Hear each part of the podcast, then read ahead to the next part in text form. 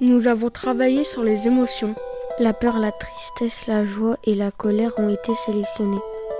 Il y a d'autres émotions comme le dégoût et des sentiments comme l'amitié ou l'amour. Les sentiments peuvent être plus constants que les émotions qui, elles, ne durent pas forcément. Néanmoins, les sentiments engendrent les émotions. La colère. colère. La colère. La colère. Nous avons tous déjà ressenti de la colère. Est-ce normal de vouloir frapper quand on est en colère Oui, c'est une réaction normale, mais ce n'est pas ce qu'il faut faire.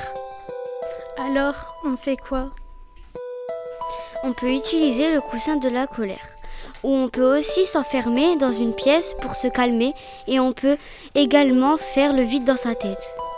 Chacun a ses techniques, il y en a certains qui hurlent. La tristesse. La La tristesse. tristesse. La tristesse. La tristesse est une émotion que personne ne semble aimer ressentir. Elle nous rend impuissants et nous donne envie de pleurer. On peut ressentir la tristesse lors d'un décès ou d'un autre événement tragique on la ressent dans notre corps. Nous nous sommes déjà sentis tristes. En général, nous préférons cacher notre tristesse aux inconnus, notamment si une personne nous blesse et qu'elle est présente. La peur. La peur. La peur. La peur. La peur est une émotion ressentie lors de phobies, lorsque l'on est timide ou quand on a peur de la nouveauté et quand l'on imagine de mauvaises conséquences, on peut être stressé.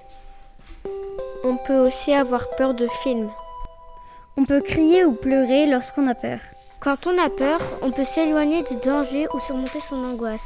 On peut aussi demander de l'aide. Certaines personnes ont leur propre technique comme souffler un grand coup.